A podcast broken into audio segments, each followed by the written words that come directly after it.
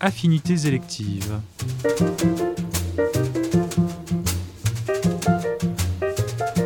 Une émission proposée par Canal Académie.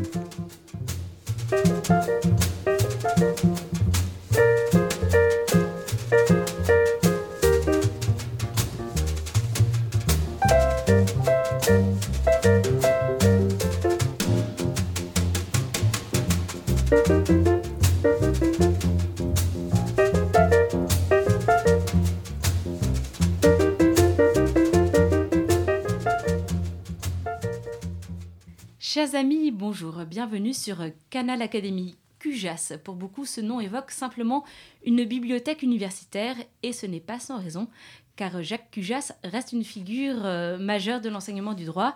Cet homme du XVIe siècle est né il y a 500 ans. Nous allons essayer de comprendre pourquoi il a joué un rôle fondateur et c'est surtout l'occasion de réfléchir à l'évolution de l'enseignement du droit en France. Nous voici donc en compagnie de deux juristes, Yves Godmet de l'Académie des sciences morales et politiques, professeur émérite de l'Université Paris-Panthéon-Assas, et Benoît Plessis, professeur de droit public dans la même université. Ensemble, ils organisent un colloque les 21 et 22 novembre, 500 ans d'enseignement du droit. À l'occasion euh, de cet anniversaire Jacques Cujas, ce colloque est organisé euh, par euh, l'Académie des sciences morales et politiques, par l'Académie des inscriptions et belles-lettres, et puis bien sûr par l'Université Panthéon-Assas. Bonjour à tous les deux. Bonjour. Alors Yves Gonmet, nous allons commencer avec vous parce que nos auditeurs ne connaissent peut-être pas cette figure du XVIe siècle qui est Jacques Cujas. Qui était cet homme? Merci beaucoup. Ils sont excusables parce que Jacques Cujas, qui a été un très grand juriste, comme vous l'avez rappelé au XVIe siècle, un grand professeur, et c'est pour ça d'ailleurs que nous en parlons aujourd'hui, qui a enseigné un peu partout, et notamment à Bourges, mais également dans d'autres universités à travers l'Europe, n'est pas resté très connu de la doctrine qui a suivi. Il a été un peu oublié, peut-être parce que son œuvre n'était d'une certaine façon datée, mais bien datée, peut-être parce qu'elle était exclusivement en latin, et qu'elle a d'ailleurs été connue pour une part après sa mort, mais il n'a pas été tellement célébré, même si, vous l'avez rappelé, une bibliothèque et un institut de notre université ont relevé son patronyme, et une rue également qui dessert cette bibliothèque, mais il n'était pas le plus cité euh, parmi les, grands auteurs euh, de l'humanisme juridique. Alors il appartient à ce courant de l'humanisme juridique il a une figure personnelle très importante parce qu'il a été un professeur, comme je l'ai dit, un professeur d'ailleurs euh, dans tous les sens du terme, parce qu'à certains moments, dans des relations de rivalité avec ses collègues, si bien qu'il a quitté telle université pour aller dans telle autre où il était mieux traité, n'est pas forcément un caractère très, très facile. il est fidèle dans cela à la tradition universitaire. Maintenant, les relations entre collègues se sont apaisés, mais il y avait cet aspect-là. Il a été également un, grand serviteur de la couronne parce qu'il a été dépêché en tant que grand juriste dans un certain nombre de négociations ou de représentations internationales. Été une grande figure sur le terrain du droit qui illustre bien cette époque très féconde, très intéressante, cette époque de basculement, cette époque de l'humanisme, qui n'est pas une époque euh, paisible du point de vue politique, puisque nous sommes à l'aube des guerres de religion, etc., qui déchirent tout de même la France, mais euh, qui était une école très féconde du point de vue du droit, de la pensée en général. C'est l'école d'Erasme, euh, c'est l'école de Loisel, qui a été très, très important aussi à cette époque, de Pitou, qui était un élève de Loisel. Tout ça sont des noms qui ont été un peu oubliés, pas tous d'ailleurs, mais qui ont marqué cette pensée. Alors sur le fond, c'est un peu le basculement entre la tradition, le recueil du droit latin, euh, le début du droit coutumier. Nous ne sommes pas encore dans l'époque véritablement d'inscription des coutumes, d'abord de codification des coutumes et ensuite de réformation des coutumes, puisque vous savez que dans un premier temps, il s'agissait d'inscrire les coutumes, mais surtout de ne pas les modifier. Et c'est dans un second temps que le roi de France a dit qu'il faut les modifier, les adapter, les centraliser. Et donc il est, un peu à cette époque où les sources du droit se modifient, se complètent, et il ouvre finalement la période ultérieure dans laquelle on trouvera les précodificateurs du Code civil, euh, qui seront effectivement potiers, etc., plus, plus directement tournés vers ce que deviendra le, le droit, et notamment le droit privé moderne. Alors nous avons entendu cette expression d'humanisme juridique. L'humanisme, nous l'associons souvent aux arts, aux lettres, à la philosophie, peut-être euh, moins spontanément au droit. Benoît Plessis, est-ce que vous pouvez nous expliquer ce qu'est l'humanisme juridique? Alors, en, quelques mots, euh, Yves Gonmet euh, vient déjà en réalité de, vous donner le, contenu et le, sens de ce, mouvement. les historiens du droit sont bien plus compétents que, moi et, rédigent de nombreux ouvrages ou organisent de nombreux colloques autour de cette question. Si l'on voulait simplement résumer, L'humanisme juridique, c'est un moment, en réalité, comme pour l'humanisme de manière générale, c'est un moment de renouveau. c'est un moment de, changement. C'est-à-dire que le droit euh, a connu une évolution euh, fondamentale euh, dans, l'Europe à partir du, du deuxième siècle, parce qu'on redécouvre à cette époque-là le droit romain, et que le droit romain apporte avec lui une rigueur, une rigueur juridique, une rigueur du vocabulaire, une rigueur avec des classifications, avec des notions, avec des définitions. Euh, mais dans la période médiévale, euh, le droit reste une technique aride. Cette redécouverte du droit romain provoque euh, une grande époque médiévale, mais de technicité dans, la manière justement d'enseigner le droit et d'enseigner le droit comme une pratique est une question qui va justement nous intéresser pour l'organisation de notre colloque. Et donc la Renaissance euh, le 14e, le 15e, le 16e siècle, qui est cette fameuse période de, l'humanisme, comme vous l'avez indiqué, pour, euh, notamment dans le domaine des arts, dans le domaine des lettres, est une façon finalement, en matière juridique, de renouveler l'approche du droit. Et de renouveler euh, l'approche du droit avec l'utilisation justement du, savoir intellectuel, le savoir, le savoir le plus total, le plus grand, est nécessairement conçu comme un élément de progrès du savoir et de la technique juridique.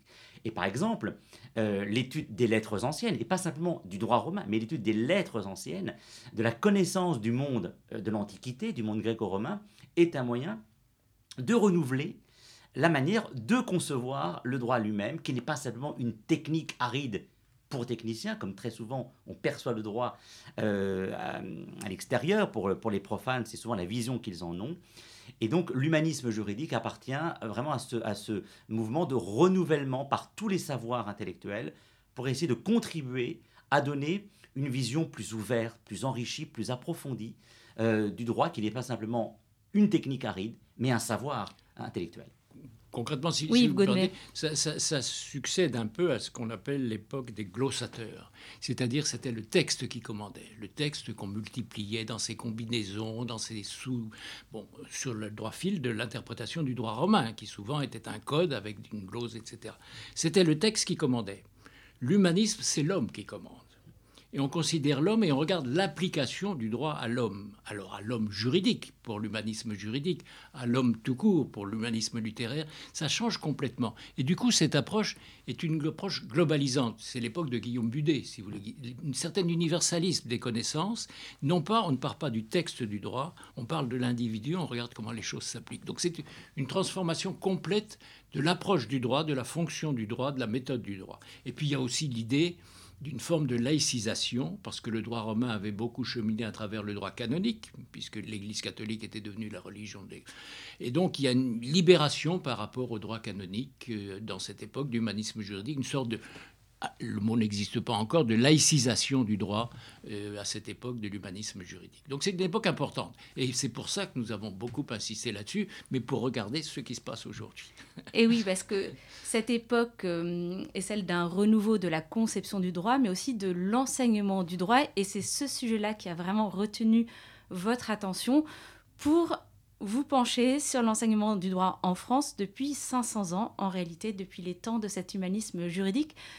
Pourquoi ce sujet-là précisément? Pourquoi vous a-t-il semblé intéressant et porteur euh, d'enjeux pour aujourd'hui, Yves Gonnet Eh bien, la première raison, c'est qu'il était un peu délaissé. Il y avait beaucoup d'études, d'études savantes sur le cheminement des différentes branches du droit, menées par les historiens du droit, par les positivistes qui réalisent de plus en plus qu'ils ne comprennent bien leur discipline qu'éclairée par l'histoire de cette discipline, mais une réflexion globale sur ce qu'était devenu l'enseignement du droit, ce qu'était ce droit qu'on continuait à enseigner, la façon dont on l'enseignait, les lieux où on l'enseignait, alors que les choses avaient beaucoup évolué vraisemblablement sur ces trois terrains, il n'y avait pas véritablement de réflexion globale, ou des réflexions qui étaient assez individuelles. Nous avons par exemple un de nos grands maîtres qui était le doyen Carbonnier, qui a mené un peu dans la période tout à fait récente une réflexion de ce type, mais il n'y avait pas tellement de relais, et il nous paraissait que il ne s'agissait pas de considérer Cujas comme un simple prétexte, mais partir de ce point de départ pour poser cette triple question était légitime, précisément parce que on avait le sentiment que notre communauté scientifique, notre communauté des juristes, et au-delà d'une façon générale celle des étudiants, celle des utilisateurs du droit, avait besoin d'être un peu éclairée sur ces questions-là. Alors, nous allons donc partir de ce XVIe siècle. Comment enseigne-t-on le droit à cette époque-là? Benoît Plessis le droit euh, est enseigné dans, des lieux euh, bien spécifiques que sont les, facultés de droit, mais dans un contexte qui est quand même aujourd'hui très ancien et euh, qui a profondément changé. c'est un enseignement, notamment le cas de, Jacques Cujas le montre très bien, qui est, qui est en latin. donc c'est vraiment pour une élite. une élite intellectuelle, mais avec toujours, depuis l'origine, ce qui constitue euh, une spécificité du droit peut-être par rapport à d'autres savoirs intellectuels, et qui rapproche d'ailleurs le droit de, la médecine, c'est que ce savoir, il a euh, une utilité pratique, il a une destination pratique, puisque euh, le, droit ne débouche pas simplement sur une réflexion spéculative sur ce qu'est la règle de droit ou ce qu'est le juste, mais il s'agit de former de futurs magistrats, de futurs avocats, de futurs notaires. Et donc depuis toujours, euh, le droit est, tiraillé entre la question de savoir si il est euh, un, savoir spéculatif ou s'il est aussi ou uniquement, il y, a, des questions à la fois de complémentarité ou d'exclusion qui sont à résoudre, ou s'il est également un, savoir utilitaire, un savoir à but pratique. Et ce qui est très intéressant euh, depuis 500 ans, c'est qu'au fond, les juristes sont tiraillés entre ces deux visions-là. Elles ne nous ont jamais quittés. Et, c'est pour cela, notamment, nous aurons l'occasion d'en reparler, qu'au fond, c'est une question euh, qui est sans doute consubstantielle à l'enseignement du droit. Et donc, les juristes se posent régulièrement la question de savoir euh, s'ils doivent faire les deux ou s'ils doivent privilégier euh, la version on dit parfois théorique, mais le mot n'est pas tout à fait adapté, version intellectuelle, version scientifique, disent même peut-être certains, ou alors un, savoir pratique. Et ces questions-là, elles sont présentes dès le début. Elles étaient déjà présentes à l'époque de la Cujas, mais justement, Cujas et l'humanisme juridique, c'est la volonté, comme nous le disions euh, tout à l'heure, de renouveler la connaissance du droit par euh, un savoir intellectuel universaliste, un savoir intellectuel euh, très général, avec donc une vocation intellectuelle et une vocation théorique oui, vous, je vous vois acquiescer. Tout à fait, bien sûr, bien sûr. J'ajoute simplement, vous posiez la question, comment est-ce qu'on enseigne le droit à l'époque de Cujas? Il y a une chose qui est frappante, c'est le petit nombre d'étudiants, mais on enseigne le droit en se promenant à travers l'Europe. Et Cujas en est un bon exemple, à la fois comme enseignant et comme enseigné. Et ça n'est pas par hasard que l'Europe, dans ses innombrables activités, a développé le programme Erasmus qui permet aux étudiants de circuler à travers l'Europe. Erasme, c'est l'humanisme juridique. Donc, si vous voulez, il y a cet élément-là que le droit, une partie du droit n'est pas national. Il est un droit, comme le droit romain n'était pas un droit national, un droit enseigné dans différents centres et on passe d'un maître à l'autre. Et, ceci est parfaitement légitime, parfaitement compris et facilité par le fait que tout se fait en latin. Donc il n'y a pas de problème de langue.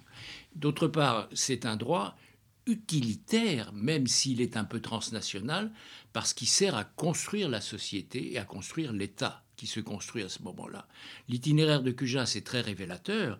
Il enseigne, il explique le droit, mais on lui demande de se mobiliser dans telle ou telle ambassade pour aller rencontrer le pape, pour aller rencontrer tel ou tel chef d'État et pour lui dire voilà comment les choses doivent s'organiser, ou pour au service du roi de France faire valoir vis-à-vis de tel évêque, etc. L'État se construit à cette époque-là, la société se construit. Carbonnier dira le Code civil, c'est la constitution civile de la France, si vous voulez, c'est l'ossature de l'État et des différents États européens qui se construisent à travers cet humanisme juridique et cet enseignement. Donc c'est un enseignement de la pratique, c'est un enseignement tourné vers l'utilitaire, mais en même temps avec une élévation de, réflexion qui est liée justement à ce côté transnational. Est-ce que cette dimension utilitaire dont vous parlez donne en droit une place particulière dans la hiérarchie des différentes disciplines universitaires? Oui, il a, depuis toujours une, part particulière. D'abord, dans un certain nombre de, facultés, c'était le seul enseigné avec le, droit canonique et après la médecine. Il a toujours une place un peu particulière. Mais si vous voulez, il a, une, fonction qui n'est pas seulement explicative, il a une fonction un peu militante. Les juristes sont mis au service de la cité. Et ça restera pratiquement jusqu'au lendemain de la Seconde Guerre mondiale. Ce sont des juristes formés dans les facultés de droit, des juristes formés dans les collèges de droit, ce sont les légistes autrefois de Philippe le Bel, même avant l'humanisme juridique, qui construisent l'État, qui construisent la société. Donc il y a une dimension très pratique et qui donne un caractère un peu particulier au droit, si vous voulez. Une noblesse particulière? Une noblesse particulière. Je préfère que ce soit vous qui disiez ça, parce qu'on me... Je ne suis pas juriste. Effectivement, Benoît Plessis, vous vouliez réagir Oui, non, simplement pour euh, compléter euh, ce qui vient d'être dit, il y a effectivement euh, cette question de, la noblesse de cette discipline. Ce n'est pas forcément nous qui sommes les, meilleurs juges pour le dire, mais ce qui est certain, et c'est un des sujets que nous voulons aborder à travers ce, colloque, c'est que depuis toujours, le droit est justement tiraillé entre différentes façons de le concevoir. Il y a cette dimension pratique, même, je dirais, euh, non pas professionnalisante, le terme est très ambigu, mais c'est un enseignement dans les universités qui mène à des professions clairement identifiées. La magistrature, euh, l'avocature, le, notariat. Donc ce sont des professions très identifiées, de la même manière que la médecine, on voit bien, amène à une profession bien particulière. Et en même temps, puisque le droit est un savoir qui s'enseigne, qui se conçoit, puisque c'est aussi une pensée, depuis toujours, il a l'influence des autres savoirs intellectuels, des autres disciplines universitaires, comme vous l'indiquiez. Et à partir de la fin du XIXe siècle, sous la Troisième République, il y a évidemment la domination du modèle euh, positiviste d'Auguste Comte. Et le droit euh, est un peu perdu euh, de savoir s'il doit copier des disciplines purement euh, euh, Spéculatives. spéculatives. Alors, évidemment, il ne s'agit pas de se rapprocher des- ce qu'on appelle parfois les, sciences dures, les, les sciences physiques ou les sciences naturelles, bien évidemment, mais à l'époque se construit la sociologie, il y a évidemment la philosophie, et ces matières-là euh, se veulent scientifiques pour pouvoir s'imposer dans le champ des savoirs. Et le droit est un peu perdu, est un peu tiraillé, donc c'était pour aller tout à fait dans, dans le sens de votre question.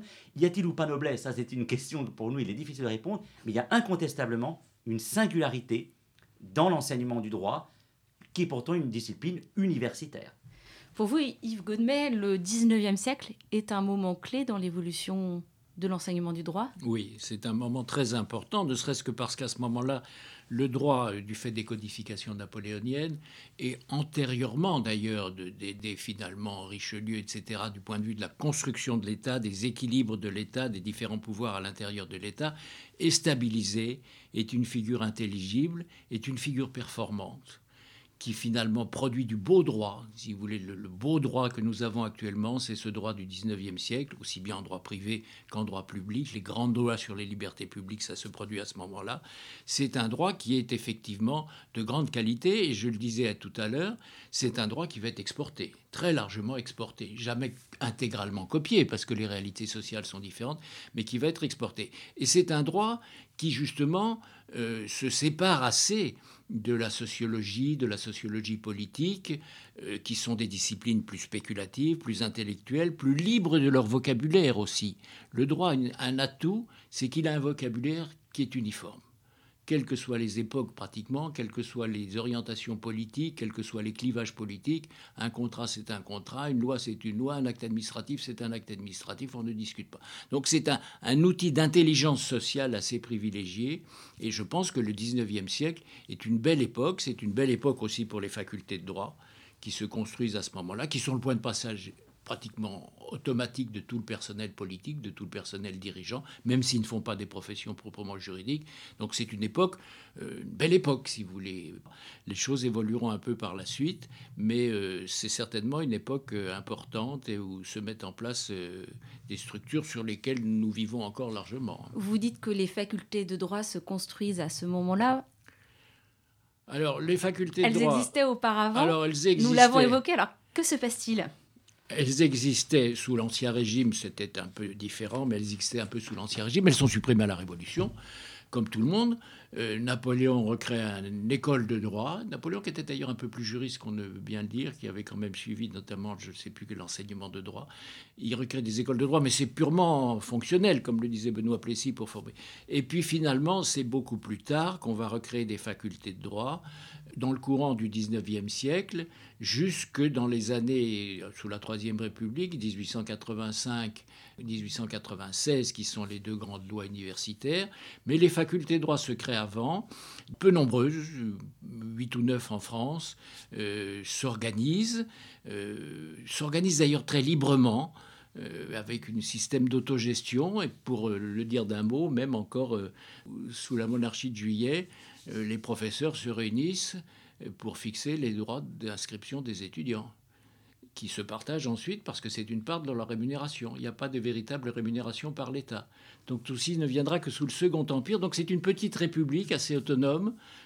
Et puis ce qui sera le, le moment important, c'est l'institution d'un concours d'agrégation de l'enseignement supérieur qui n'existe alors qu'en médecine et qu'en droit, à l'époque même uniquement en droit, et qui est euh, un concours assez sélectif et qui va créer une espèce de, d'aristocratie, si vous voulez, des facultés de droit euh, euh, qui sera assez courue. Voilà, donc ça, ça, sera un élément tout à fait important. Je crois que c'est 1856, hein, la création de, l'agrégation de droit. Alors, est-ce qu'il y a un aspect géographique dans la répartition de ces facultés de droit lié peut-être à des traditions anciennes, locales, bien établies, Benoît Plessis? C'est une question euh, très, très sensible, celle que vous, euh, que vous posez là. Euh, pour reprendre ce, qu'a très bien dit Yves Gonmet, le, le 19e siècle est évidemment une, très grande époque. D'abord pour l'enseignement du, droit privé, du droit civil, qui est très dominant. Et puis la fin du 19e siècle, la Troisième République, est une, est une grande époque également de développement du droit public. Donc le droit dans ces deux grandes dimensions a vraiment bénéficié du, du 19e siècle mais par rapport à la question de, la répartition, elle, est assez compliquée. Il y a eu d'excellentes études. Euh, les historiens du droit se penchent euh, depuis quelques années sur euh, la question des facultés de droit de province par rapport à la faculté de droit de Paris. Il y a évidemment une domination de la faculté de droit de Paris pour des raisons toutes simples. C'est que géographiquement, elle est située dans la capitale.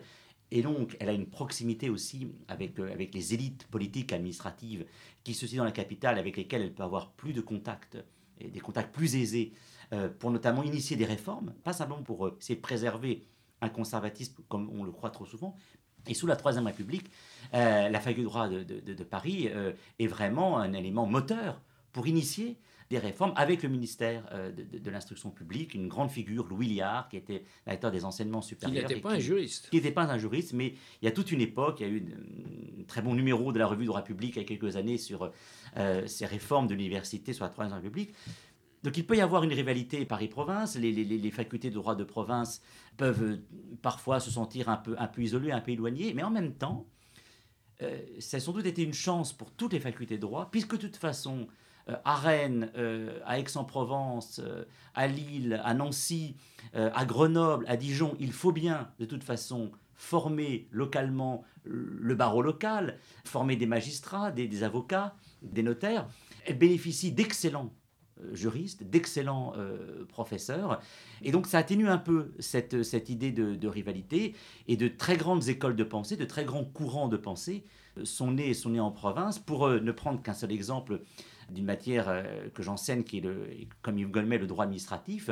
En droit administratif, nous apprenons à nos étudiants sous la Troisième République, que les deux grandes écoles de pensée, l'école du service public et l'école de la puissance publique sont des écoles provinciales, puisque l'école du service public, c'est la faculté de droit de Bordeaux, avec à sa tête, à sa tête pardon, son doyen Léon Duguy, et l'école de la puissance publique, c'est la faculté de droit de Toulouse, avec son, euh, son chef de file, son, le doyen euh, Maurice Soriou. Donc on voit bien finalement euh, qu'il y a malgré tout un équilibre, mais il y a incontestablement une singularité de la faculté de droit de Paris qui a toujours existé.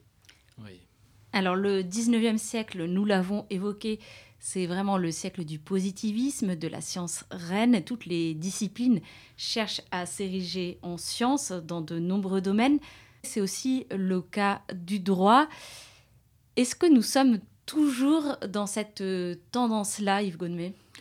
Alors, vous avez tout à fait raison, c'est la tendance effectivement du scientisme, euh, dont nous avons encore des, traces actuelles. Pour ne donner qu'un exemple, indépendamment du Centre national de la recherche scientifique, dont nous dépendons tous, tous nos instituts de recherche sont des laboratoires numérotés du CNRS.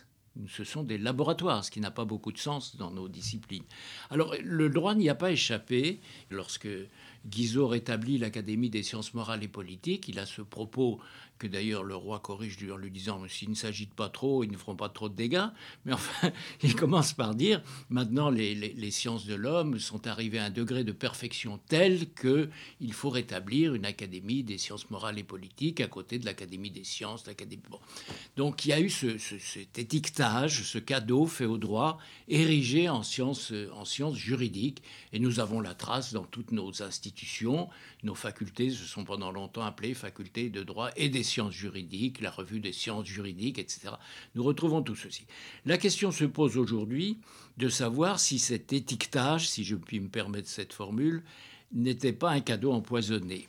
Et si finalement le droit se perd à vouloir rivaliser avec une science.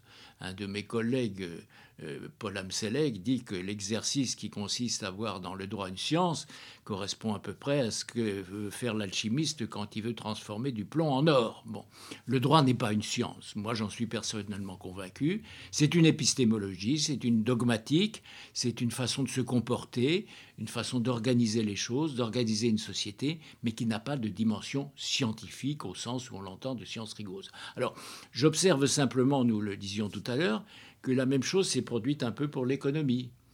Au XIXe siècle, on parle d'économie, d'économie politique. Et moi, j'ai encore eu des cours d'enseignement d'économie politique. Ça devient une science économique. Et puis, on s'aperçoit aujourd'hui que finalement, regardez les grandes écoles, l'école d'économie de Paris, l'école d'économie de Toulouse, on ne rivalise plus avec les sciences. Or, pourtant, je pense que les économistes, surtout l'économie mathématique, auraient davantage de titres à prétendre s'appeler science que le droit qui n'a jamais beaucoup utilisé, même maintenant les algorithmes pour la justice prédictive, qui n'a jamais véritablement utilisé les méthodes mathématiques comme un élément de construction de la pensée. Donc euh, il y a là une évolution historique intéressante en elle-même qui conduit à s'interroger, c'est un des objets du colloque, sur ce qu'est vraiment le droit, ce qu'il est devenu, ce qu'il est substantiellement, originellement, ce qu'il est devenu aujourd'hui, et du même coup la fonction qu'il remplit.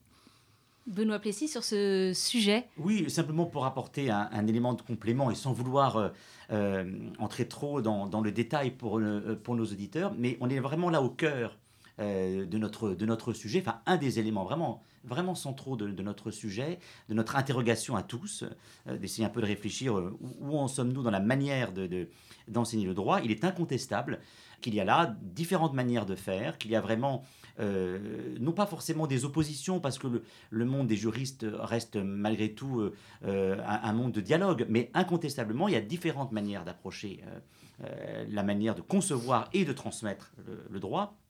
Et donc, pour apporter juste un, élément de, précision, il y a vraiment, euh, depuis toujours, des, juristes qui conçoivent le droit comme une dogmatique, donc comme un, on va dire, un système qui est structuré, qui a une armature euh, conceptuelle, parce que sinon, le droit ne, pourrait pas être transmis. Ce serait euh, très difficile de, le concevoir. Il faut bien évidemment le, concevoir dans des outils de la pensée. Mais il y en a d'autres qui veulent vraiment l'ériger comme, comme une science, avec vraiment derrière l'idée que c'est un système scientifique qui est purgé de toute euh, idée métaphysique ou, euh, ou, idéologique. Et donc, euh, nous enseignons souvent... Un, Neutre. oui, exactement. Et une des grandes figures est un, est un juriste autrichien qui s'appelle Hans Kelsen, qui est un juriste autrichien qui a ensuite a, fui le nazisme aux États-Unis. Il a fait toute sa carrière à l'université de Berkeley, qui est considéré comme le plus grand philosophe du droit du XXe siècle, mais qui a promis une théorie pure du droit, qui a exercé une très très grande influence sur, sur les juristes, qui se trouvent un peu aujourd'hui perdu, tiraillé pour savoir s'ils doivent être tous calcéniens ou non. Et justement, l'une de nos questions est de, débattre de cela, euh, mais incontestablement qui a voulu euh, approcher le droit de manière purement scientifique, une théorie pure du droit, c'est-à-dire purifiée de tout élément euh, non, non scientifique. Donc c'est vraiment une question qui est au cœur. mais aujourd'hui, après une très grande domination de, de, Kelsen au cours de la seconde moitié du XXe siècle, la question tout de même ressurgit de savoir si on doit vraiment se convertir à une vision purement scientifique du droit ou s'il y a toujours place pour l'envisager euh, différemment. Et c'est pourquoi nous tenons beaucoup à revenir sur cette question et à, échanger, parce que personne ici ne détient euh, une vérité absolue, mais il est incontestable qu'il faut se méfier et des effets de mode et surtout des dominations épistémologiques. Il y a plusieurs manières d'approcher le droit et nous voudrions revenir sur, cette manière de, sur ces manières de faire. C'est d'ailleurs un peu, un peu localisé géographiquement, parce que Kelsen, qui était plutôt autrichien puis devenu américain, mais la doctrine juridique allemande est une doctrine de philosophie du droit, une doctrine un peu détachée de la réalité théorique et qui croit à des constructions théoriques pures du droit, si vous voulez. Il se construit par elle-même avec ses systèmes, enfin je ne vais pas rentrer dans le détail, mais il, il a son équilibre en lui-même, il se comprit par lui-même, comme un système mathématique, si vous voulez. Et il n'est pas source de questions. C'est un peu différent de la tradition française rattachée justement à l'humanisme juridique, qui a toujours introduit un élément de relativité en considération de la fonction du droit. Ça n'est pas un système qui doit se suffire intellectuellement à lui-même, c'est un ensemble structuré qui a une fonction d'organisation de la société, d'organisation des rapports sociaux, et qui du même coup est un peu tributaire dans sa vérité même, dans son équilibre, de l'objectif qu'il veut réaliser. Là, il y a une petite différence et il y a une certaine fascination à un moment de juristes français pour cette doctrine philosophique allemande, qui est d'ailleurs assez difficile à pénétrer parce qu'il y a un goût d'abstraction. Nos, collègues allemands euh, un avocat, c'est une autre question. Hein. Alors, est-ce qu'aujourd'hui, ce qu'on pourrait appeler le cursus honorum d'un étudiant en droit du XXIe siècle euh, ressemble à ce qu'il pouvait être au XIXe vous avez parlé par exemple de, la mise en place de l'agrégation. Alors, de façon très concrète, le cursus honorum d'un étudiant en droit est beaucoup plus compliqué qu'il n'était au 19e siècle, et beaucoup plus compliqué, je ne suis pas tout à fait du 19e siècle, mais qui n'était à mon époque. Il était linéaire, il était simple, il était balisé. De réforme en réforme, il y a une pratiquement tous les six mois, tous les ans, de réforme d'organisation des cursus des diplômes, des conditions pour obtenir les diplômes, pour se présenter à un concours, ça se modifie tout le temps, donc c'est beaucoup plus compliqué.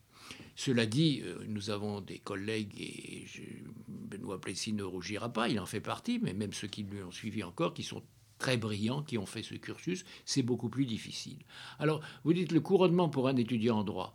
La différence, c'est que ceux qui étudiaient le droit au XIXe siècle finalement, euh, il y avait deux catégories. Ceux qui s'en servaient véritablement pour des professions juridiques, mais l'immense majorité ne s'en servait pas pour des professions strictement juridiques. Il y avait tout le personnel politique, mais il y avait aussi l'honnête homme, le patron d'entreprise, etc., qui faisait souvent d'ailleurs une licence de droit, une licence de lettres en même temps. Bon, c'était le bagage, le bagage ordinaire. Tous nos grands auteurs du 19e siècle ont fait une licence en droit qui les a plus ou moins ennuyés, mais s'inscrivaient à la faculté de droit. Alors aujourd'hui... Euh, sur la recommandation de leur euh, père, souvent. Sur leur recommandation, ou quelquefois le commandement de leur père, parce qu'ils s'inscrivaient pour faire bonne figure et avoir de petits subsides quand ils venaient à Paris, effectivement. Mais aujourd'hui, euh, les, étudiants euh, sont un peu demandeurs quand même d'une formation professionnalisante. C'est légitime, c'est quand même beaucoup plus difficile qu'autrefois, où finalement accéder à l'enseignement supérieur, qu'on le veuille ou non, une petite élite. Maintenant, heureusement, l'ouverture est quand même beaucoup plus grande. ce qui crée d'ailleurs le problème de concurrence avec les grandes écoles, mais ça c'est une autre question.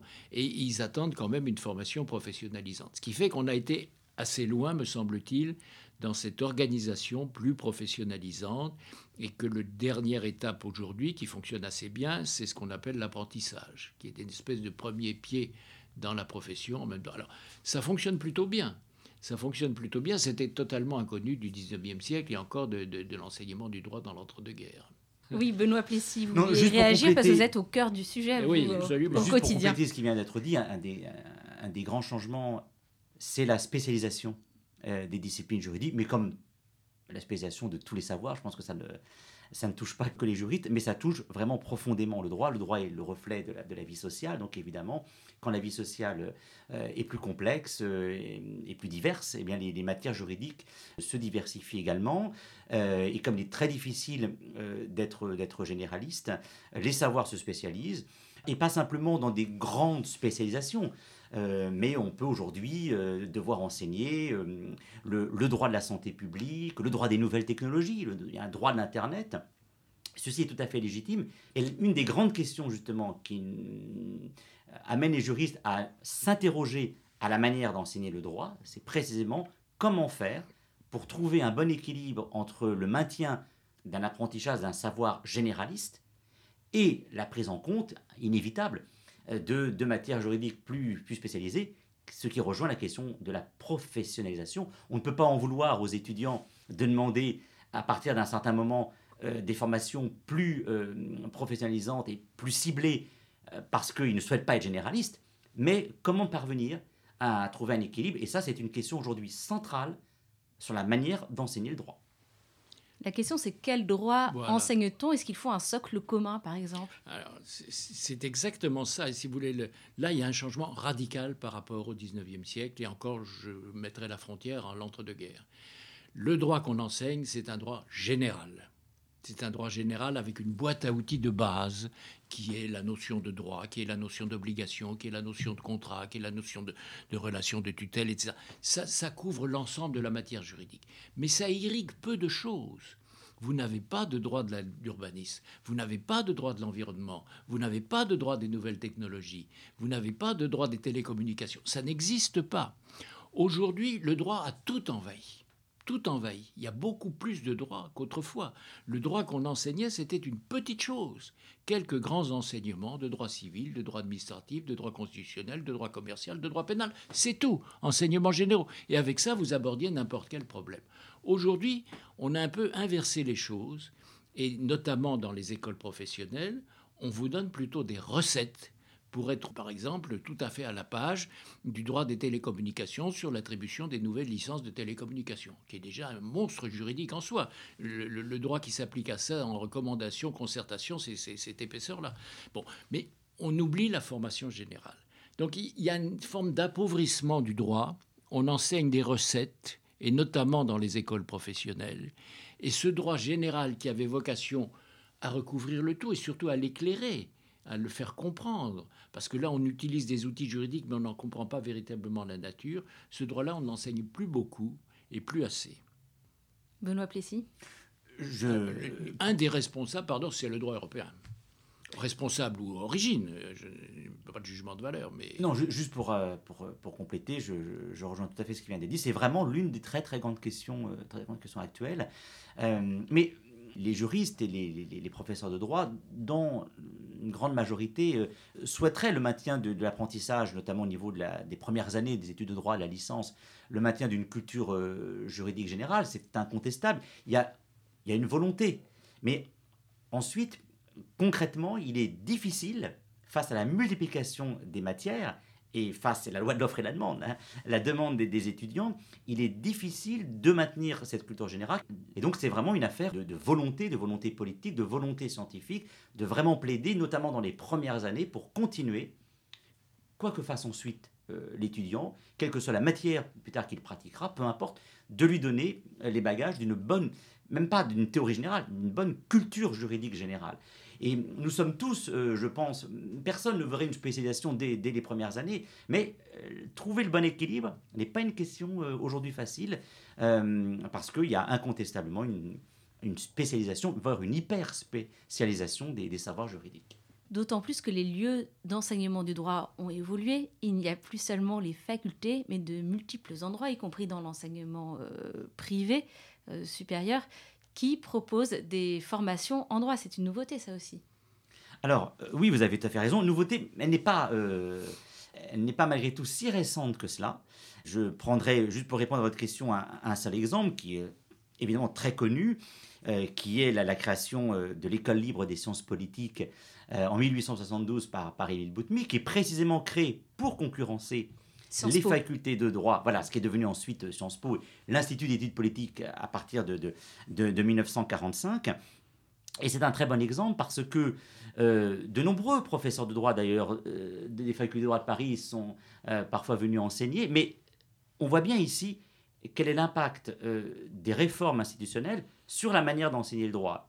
Il est évident que le droit qui va être enseigné à Sciences Po, c'est pas moi qui le dis, ce sont même ceux qui y enseignent, qui le reconnaissent, va être destiné, c'est l'objectif de l'école libre des sciences politiques à l'époque, de former la future élite politico-administrative de, la France. Et donc, nécessairement, les enseignements vont être orientés vers la diffusion euh, d'un savoir à la fois plus tourné sur le droit public que sur le droit privé, et ensuite d'un savoir plus pratique, puisqu'il s'agit de former euh, les futurs conseillers d'État, les futurs membres de la Cour des comptes. Donc nécessairement, on est dans une école qui cherche à former ce pourquoi elle a été faite, c'est de préparer au concours administratif. Donc là, on a, on a un très très bon exemple des structures qui nécessairement orientent la manière dont on transmet le savoir juridique. Oui. Yves Godmet. Je, rejoins tout à fait. Pardon, l'itinéraire de, de Sciences Po est éclairant. Euh, Sciences Po est nationalisé à la Libération et ça devient un institut commun de la faculté de droit et de la faculté des lettres de Paris. Euh, donc, euh, comme vous l'avez rappelé, finalement, c'est un complément. D'ailleurs, beaucoup, dont j'étais, ont fait des études en même temps là et à Sciences Po, tout était organisé. Beaucoup de professeurs de la faculté enseignaient à Sciences Po y compris Raymond Barre, qui avait enseigné l'économie politique et qui l'enseignait ensuite à Sciences Po. Euh, Sciences Po a pris son autonomie son autonomie statutaire et s'est mis sur un schéma différent de grand établissement, ce qui lui donne beaucoup de liberté d'organisation, de, financement. Et donc il s'est créé un espèce de phénomène de concurrence qui n'était pas du tout dans l'objectif initial. Et vous posiez tout à l'heure la question de la faculté de droit et des facultés de province. Et sont apparus aujourd'hui des phénomènes de concurrence entre les établissements, entre les établissements parisiens, entre les établissements parisiens et la province, entre les grands établissements issus plus ou moins de l'université ou s'étant détachés de l'université, Conservatoire des arts et métiers aussi aujourd'hui, et, qui sont, je ne le pense pas très sains en eux-mêmes, mais qui font que ces établissements euh, ont privilégié, avec les moyens qui étaient les leurs, une formation, comme Benoît Plessis l'a dit, plus professionnalisante et que nous sommes, nous, un peu les gardiens, peut-être parce que nous sommes pauvres, d'une formation généraliste, d'une formation un peu de base, indifférenciée, dont nous continuons à penser qu'elle est nécessaire même pour bien remplir ensuite des fonctions plus spécialisées dans l'ordre juridique, mais qui sont un peu négligées par ces écoles qui ont pour vocation, pour ambition, et qui réussissent assez bien à former des, cadres importants, ou bien alors dans telle ou telle école, ce sera de la télécommunication, etc. Alors l'école des mines, il y a aussi des enseignements juridiques qui ne sont pas du tout tournés vers le droit minier d'ailleurs, mais vers le droit de l'environnement. Enfin, voilà un certain nombre de formations spécialisées de ce type. Ce qui est un peu dommage, c'est que tout ça ne soit pas tellement coordonné, mais vu en termes de concurrence, alors qu'autrefois le personnel était le même et que pour les étudiants, c'était des activités très complémentaires et organisées comme telles. Est-ce que cette approche globale dont vous parlez ne serait pas aussi une spécificité française du droit? Ah, ça, je ne pense pas. Enfin, moi, je connais bien, je connais à peu près le système allemand, je connais bien le système italien ils ont préservé cette formation généraliste plus que nous. Parce que justement, ils n'ont pas le phénomène des grandes écoles. Ils n'ont pas le phénomène des grandes écoles. C'est une chose qui, qui nous complique un peu la vie, si je puis dire, qui n'est pas une mauvaise chose, une bonne chose en soi. Mais toutes ces grandes écoles ont des modules de formation juridique. Ce n'est pas leur objet principal. Donc ça déplace un petit peu l'enseignement du droit. Mais si je regarde ce qui se passe en Italie, et en Angleterre nous en parlions, la formation généraliste des juristes est beaucoup plus importante, beaucoup plus marquée que chez nous. En Angleterre, vous ne pouvez pas faire une carrière juridique quelle qu'elle soit sans avoir fait de semestre de droit romain. En Italie, n'en parlons pas. En France, c'est quand quelqu'un veut bien s'inscrire en optionnel en un semestre de droit romain, mes collègues euh, historiens se réjouissent, mais euh, non, non, non, non. Je crois que ça, euh, c'est malheureusement un, problème français. Et aujourd'hui, quels vous semblent être les, les défis pour les étudiants qui s'inscrivent à vos cours? Alors là, c'est une, c'est une euh, très vaste euh, question, et puis c'est une question très sensible, nous, nous en débattons, et ce sera l'un des objets de, ce colloque. Les défis de l'enseignement du droit, ils sont nombreux. Moi, il y, en a un qui me tient à cœur, c'est justement de transmettre, euh, malgré tout, l'idée d'une bonne culture juridique générale et de l'unité du droit. C'est une lutte, parce que notre tendance est à la spécialisation. Et c'est une tendance euh, naturelle, comme nous l'avons expliqué. Et je rebondis sur ce qui vient d'être dit. Euh, le, fait que le droit ne soit pas simplement enseigné dans les feuilles de droit, il ne s'agit pas en disant cela de revendiquer un monopole très, très conservateur, c'est pas du tout mon état d'esprit, mais le fait est qu'en multipliant les lieux de l'enseignement du droit dans des écoles plus professionnalisantes, bah, le droit nécessairement se disperse lui-même, ou est vu comme des matières euh, beaucoup plus techniques à enseigner. Donc maintenir cette, euh, cette bonne culture juridique globale est important, mais en même temps, Euh, il faut aussi pouvoir adapter nos enseignements à l'évolution du monde dans lequel nous vivons. Il ne faut pas être en retard euh, sur certaines évolutions. Il est évident que des phénomènes comme par exemple le développement des questions environnementales et climatiques impliquent que les juristes s'intéressent à ces questions pour ne justement pas prendre le train en retard et pouvoir montrer aussi que le droit français a son mot à dire. Parce que ce qu'il ne faut jamais oublier, c'est qu'ensuite, il y a la question de la place du droit français à l'international. Il y a incontestablement une domination du modèle anglo-saxon. Et donc, il ne s'agit pas de, céder à n'importe quel effet de mode, parce qu'il y a des modes qui très vite passent, des matières qui émergent et qui disparaissent très vite. Mais enfin, il y a incontestablement quand même des lames de fond. Les questions environnementales, les questions de, droit des libertés fondamentales sont aujourd'hui en plus des questions euh, transversales.